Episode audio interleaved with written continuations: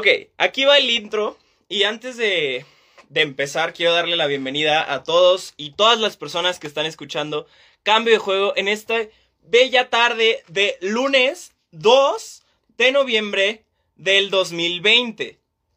Ahora bien, eh, lamento los problemas técnicos. Un saludo a todas las personas que nos están escuchando en nuestras diversas plataformas.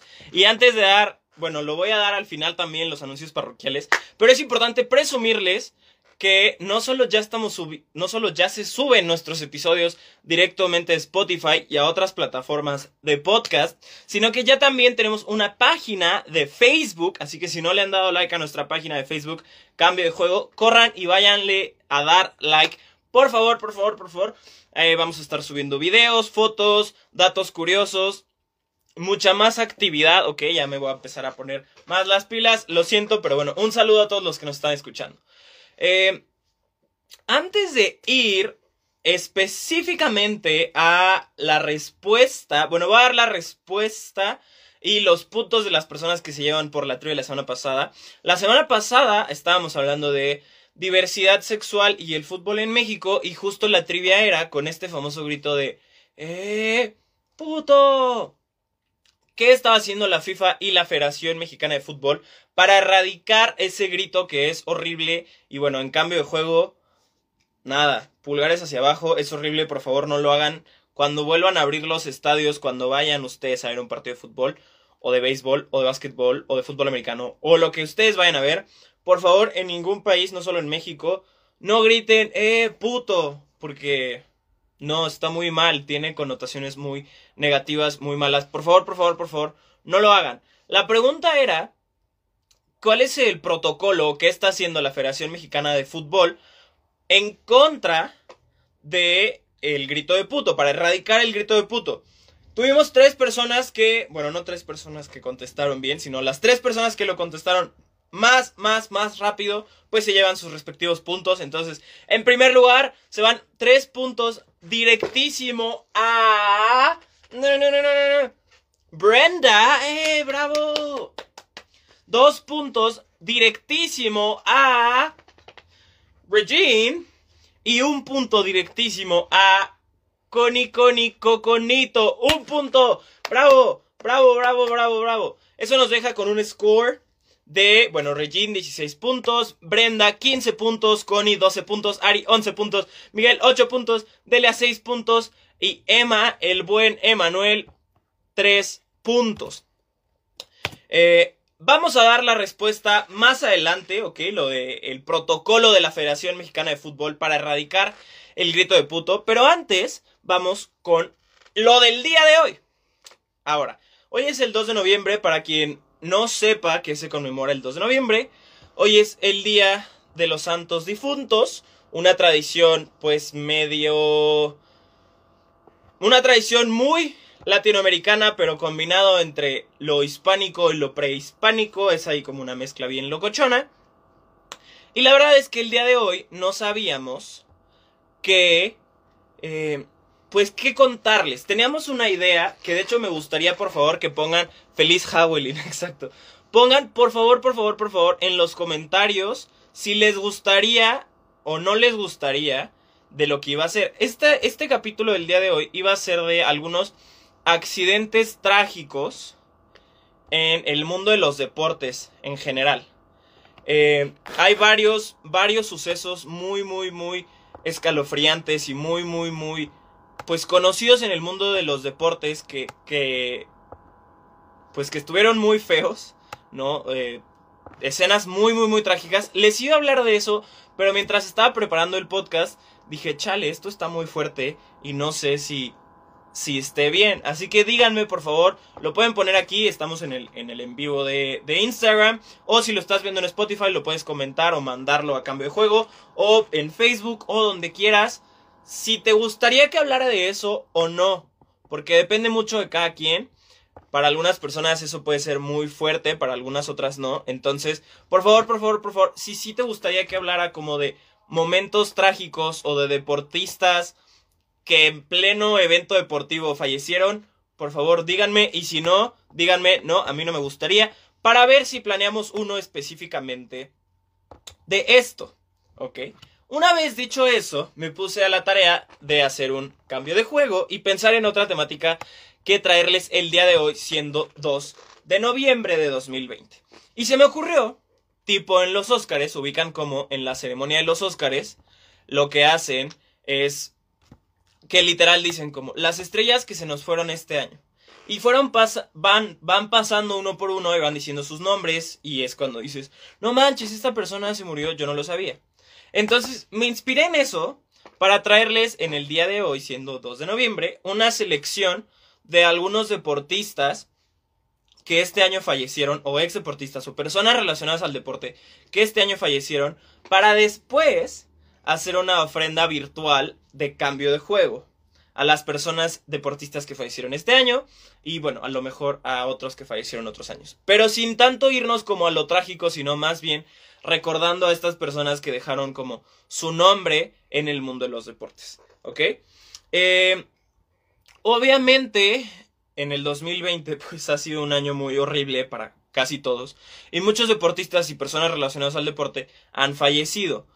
Hoy nada más les traigo como un súper un resumen o algunos de los casos que para mí son de los más importantes y se los voy a contar. Obviamente me está faltando alguien, así que bueno, este, en el envío de Instagram pónganlos aquí, si no escriban a cambio.de.juego en Instagram o cambio de juego en Facebook o cambio de juego en Spotify y digan, Prince, te faltó esto, Prince, te falló esto, Prince, etcétera, etcétera, etcétera. ¿Ok?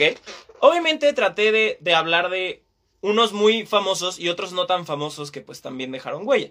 El primero del que vamos a hablar es John Blake. Ahora, este jugador eh, jugó, bueno, jugó en la Universidad de Oklahoma Sooners, es, de, es un jugador de fútbol americano, ¿ok? Y iba a jugar en la, en la NFL, eventualmente su vida lo llevó a regresar y ser coach de los Oklahoma Sooners. Él murió el 23 de julio por un paro cardíaco a los 59 años. Pero ¿por qué ¿Por qué John Blake fue importante? Bueno, John Blake entrenó al equipo colegial de Oklahoma Sooners de 1996 a 1998 y fue el primer head coach negro en la historia de la Universidad de, los Sooners de Oklahoma. La Universidad de, Oklahoma es uno de los programas a nivel colegial más importantes de Estados Unidos y fue el primer head coach eh, African American, sí, el primer head coach eh, afroamericano de cualquier deporte de los Oklahoma Sooners. Sabemos también que el estado de Oklahoma pues tiene un pasado bastante no tan agradable, bastante bastante racista, entonces el hecho de que este pues haya sido el primero es no solo muy bonito, sino que pues nos habla de de lo importante que fue esta persona, aunque en su vida normal o la mayoría de ustedes probablemente no les suene su nombre. Ahora, hice una colección de los que les voy a contar hoy entre algunos estadounidenses y otros mexicanos para aterrizarlo a, nuestro contexto, que es el más cercano. Sin embargo, pues cualquier, otra vez lo vuelvo a decir, cualquier persona que se me esté yendo, por favor, pues díganme. Obviamente vamos a empezar después de John Blake. Vamos con uno que es probablemente el deportista más famoso que falleció este año antes de que empezara todo lo del COVID, antes de que empezara cualquier cosa. Y él es Kobe Bryant, el Black Mamba. La verdad es que, a tono muy personal, el fallecimiento de Black Mamba sí me, me golpeó mucho. Esto fue el 26 de junio. Y recuerdo muy bien, yo estaba viendo un partido de la Liga MX cuando dijeron como... Eh, bueno, nos acaba de llegar el reporte, parece ser que Kobe Bryant estuvo en un accidente en un helicóptero. ¿Qué sucedió? estaba en un helicóptero junto con su hija, Gianna, en ese, bueno, Gianna tenía 13 años, y algunas otras personas, otras 8 personas, era él de 41, Gianna de 13 años y algunas otras personas que estaban ahí. Él se retiró en el 2016, bueno, él es famoso por jugar toda su carrera con los Lakers de Los Ángeles, ganó varios anillos, eh, ganó varias medallas olímpicas con la selección de Estados Unidos. Y específicamente, y un saludo a todos los que se están sumando a nuestra transmisión. Específicamente, Kobe Bryant para nosotros los latinos es una persona digna de reconocer. Porque su esposa, de origen mexicano, Kobe Bryant, bueno, Kobe Bryant en varias entrevistas dijo que amaba México, que México era un gran país. Hablaba español, Kobe Bryant hablaba español. Y entre el mucho activismo que hizo a las comunidades latinas, no solo en Los Ángeles, sino en todo Estados Unidos y básicamente en todo el mundo, a nivel como de persona, más allá de, esta parte latina de su esposa, tenía una academia con muchísimos alumnos y alumnas. Él era el entrenador del equipo de, de básquetbol de su hija Gianna. Y entre muchas, muchas, muchas otras cosas que hizo Kobe Bryant, que realmente no sé, yo lo quiero como un tío y el hecho pues de que falleciera como sucedió en un accidente de, helicóptero así, pues estuvo muy terrible. El speech que dio el día siguiente, bueno, en el siguiente partido de, de Los Ángeles Lakers, la, tanto la esposa como Michael Jordan diciendo que era como un pequeño hermano para él. Ah, pues no sé, fue muy triste. La verdad es que este es, este junto con otro que ahorita les voy a contar, fue de los casos más que más me golpearon este año. Para los que se están apenas sumando en Instagram, estamos recordando a algunas de las personas en este 2 de noviembre, algunas de las personas relacionadas a los deportes que fallecieron este año y qué hicieron. Ahora, la siguiente persona de las que les voy a hablar no es, o no era más bien, una deportista. No era una persona que te puedas encontrar jugando en una cancha, o jugando en una pista, o jugando en un estadio. Ella era Phyllis George, ¿ok? Y Phyllis George, bueno, se hizo muy famosa porque se volvió Miss America, ¿ok? Tenía la corona de Miss America. Y en vez de seguir su carrera como modelo, se alejó y se metió a la cadena deportiva CBS, ¿ok? Y ella estaba en el show antes del juego de la NFL, en The NFL Today, ¿ok?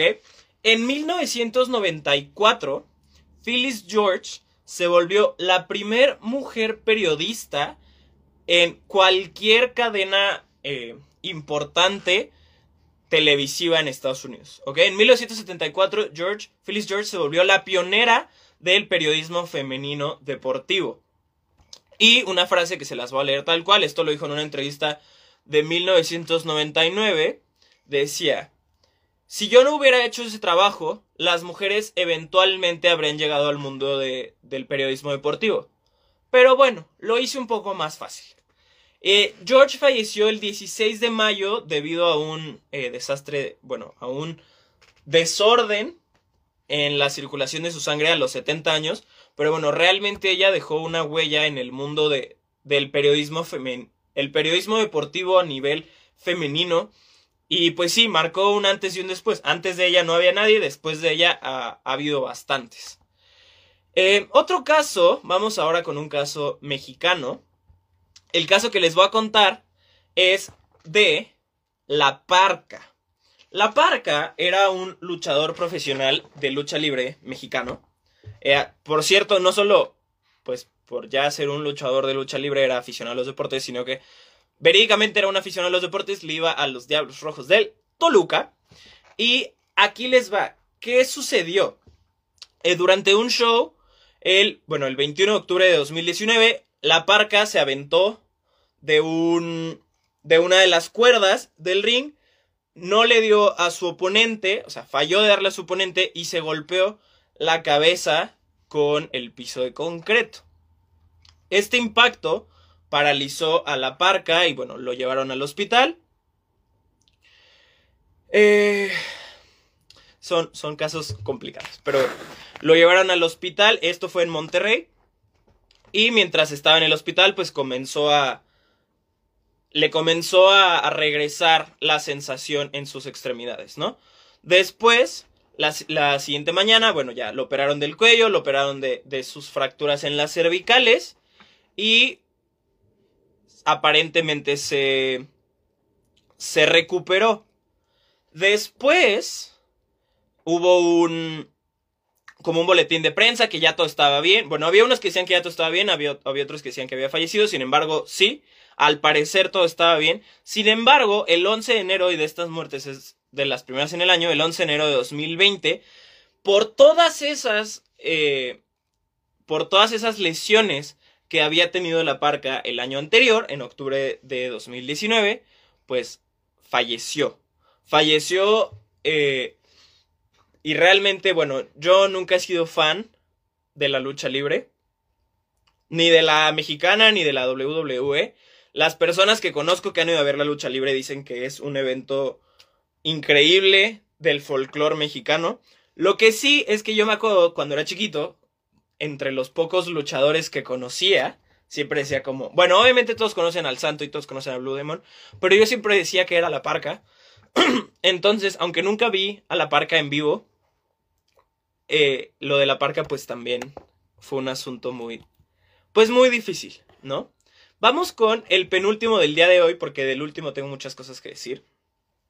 Este es de los que he hablado hoy, es el más joven. Jermaine Stephens era un liniero defensivo, él estaba en la en la Universidad de Pensilvania. Y Stephens, su papá, también llamado Jermaine Stephens, fue un jugador ya retirado de la NFL. Stephens se murió el 8 de septiembre de 2020, muy, muy, muy joven, y él murió por COVID-19. Así como muchas personas que probablemente ustedes conocen o yo conozco, eh, Jermaine Stephens a los 20 años, siendo un deportista élite, eh, prospecto para ser seleccionado en los próximos años por la NFL, murió de COVID-19. Y esto pues es solo como un llamado. Hace dos semanas ya tuvimos un episodio sobre el supuesto regreso normal a los estadios y como yo decía pues que que en mi opinión el mundo no está listo para esos regresos y bueno ya en Europa están regresando las personas a los están regresando a confinamientos en los diferentes países porque la situación no solo no está bien, sino que está empeorando otra vez. Es como la segunda caída, o más bien la segunda alza en los casos. Y justo pues, ninguno se salva, ¿saben? Jermaine Stephens, deportista de alto nivel, muy, muy, muy joven, o sea, más joven que yo, y, y murió de COVID. Entonces, pues todos ustedes tengan mucho cuidado y síganse cuidando porque pues la situación no está muy bien. Y, y sobre todo en nuestros países, sobre todo en México y Latinoamérica, la situación creo que nunca ha estado mejor que el día anterior. Entonces tengan mucho, mucho cuidado porque si le pudo pasar a Jermaine Stephens siendo como él era, nos puede suceder a nosotros. Y por último, el último caso del día de hoy, pasamos del más joven de la lista al más longevo de la lista. Ahora bien, les voy a hablar, y ya para cerrar, este es el último del que vamos a hablar el día de hoy.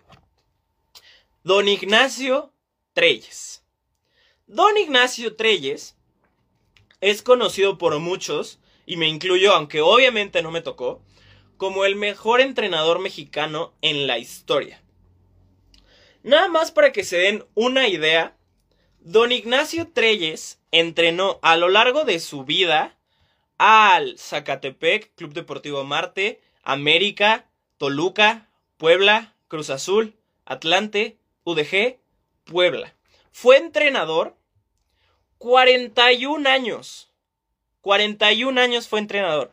Y es de, esas, es de esas personas que aunque varios de los equipos que mencioné se odian uno al otro, es de esas personas, es de esos personajes en el mundo de los deportes o en el mundo, no sé, el mundo de la vida, que nadie puede ni siquiera como odiar.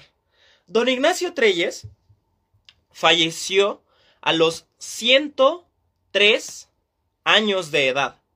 Don Nacho Treyes, la verdad es que a mí es una, es una historia muy extraña porque para empezar, pues llegar a los 103 años es una edad muy difícil de llegar.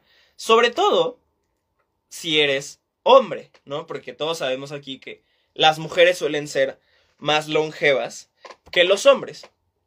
Sin embargo, y les voy a, les voy a enseñar una foto de don Ignacio Treyes.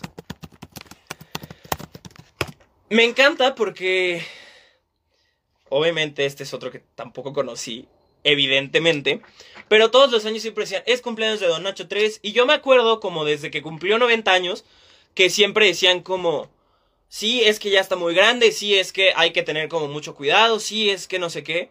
Y así era todos los años, todos los años, y ya cumplió 95, y ya cumplió 96, 97, 98, 99, 100, 101, 102, 103. Y la verdad es que cuando falleció, él falleció el 24 de marzo de 2020, y el mundo del deporte, eh, del deporte en México, del fútbol en México, se detuvo.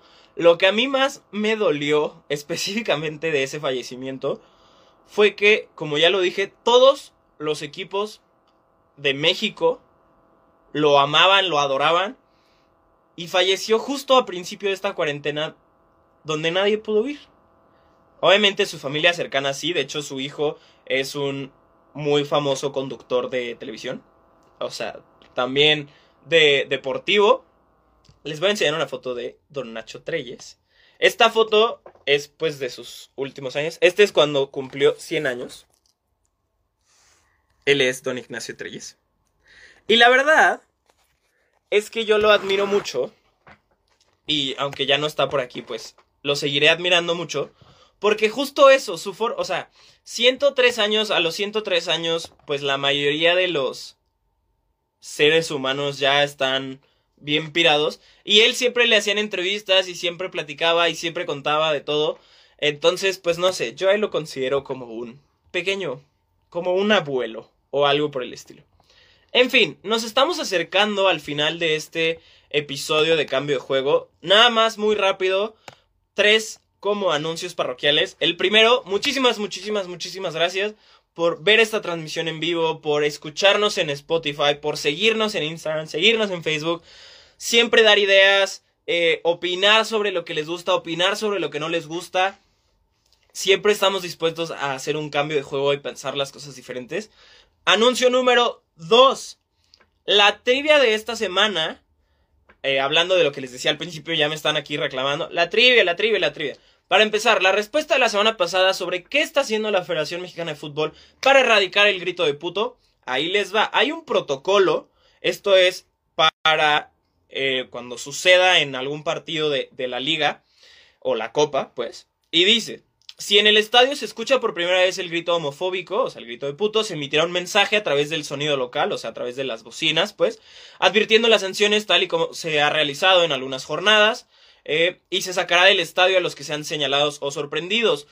Después, si vuelve a ocurrir, para el segundo grito que se llegue a escuchar, el árbitro del partido detendrá las acciones por dos minutos y se volverá a emitir un mensaje desde el sonido local. Todos y todas las personas que griten puto los van a sacar del estadio. Ahorita no van a ir los estadios, pero solo es para que sepan qué está sucediendo. La tercera vez que suceda eh, será entonces cuando el silbante pida a los dos equipos regresar a los vestidores durante eh, cinco minutos. Y si regresando esos cinco minutos vuelve a suceder, el partido se acaba y el estadio será vetado para el siguiente partido. Estas medidas son, vienen por parte de la Federación Mexicana de Fútbol y la Liga MX para erradicar el grito que bueno, para la FIFA y para mí, Prince, es algo que se tiene que erradicar. Por último, la trivia de la siguiente semana es simple y sencillamente que me digan, que me digan por qué... No es cierto. No porque, perdón, estoy, estoy pensando en otra cosa. Que me digan, en el 2016 hubo un accidente de un equipo de fútbol en Brasil que me digan el nombre de ese equipo. ¿Ok? Por favor. Un saludo a todos ustedes, bellísimos cambiadores de juego. Los quiero un montón. Sean muy felices. Lávense sus manos. Nos vemos el próximo lunes en vivo. Pero esténse muy pendientes de todo lo que estamos subiendo. Después de este episodio subiremos nuestra... En, estos, en estas siguientes horas subiremos nuestra... Eh, nuestro altar digital del deporte, ¿ok? Entonces esténse muy, muy, muy pendientes de eso. En el 2016, nombre del equipo, les voy a dar una pista, nombre del equipo brasileño que en el 2016 tuvo un accidente trágico en avión. De todas formas, la trivia la repetimos en las historias de cambio de juego. Yo soy Prince Clemenceau, un placer. Nos vemos la próxima semana en Cambio de Juego. Adiós.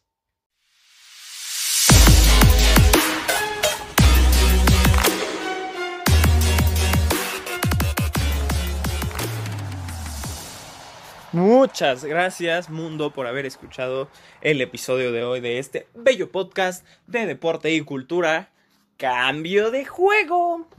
Recuerda que tenemos un Instagram oficial, arroba cambio.de.juego.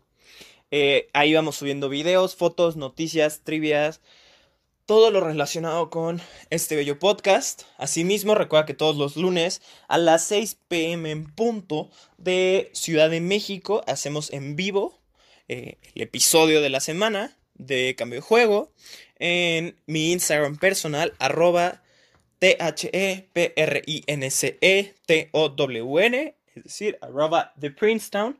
Cualquier mensaje, cualquier idea, cualquier tema del que te gustaría que yo hablara, por favor, escríbemelo y algún día hablaré de eso, algún día cercano, porque obviamente hay que hacer bien la tarea.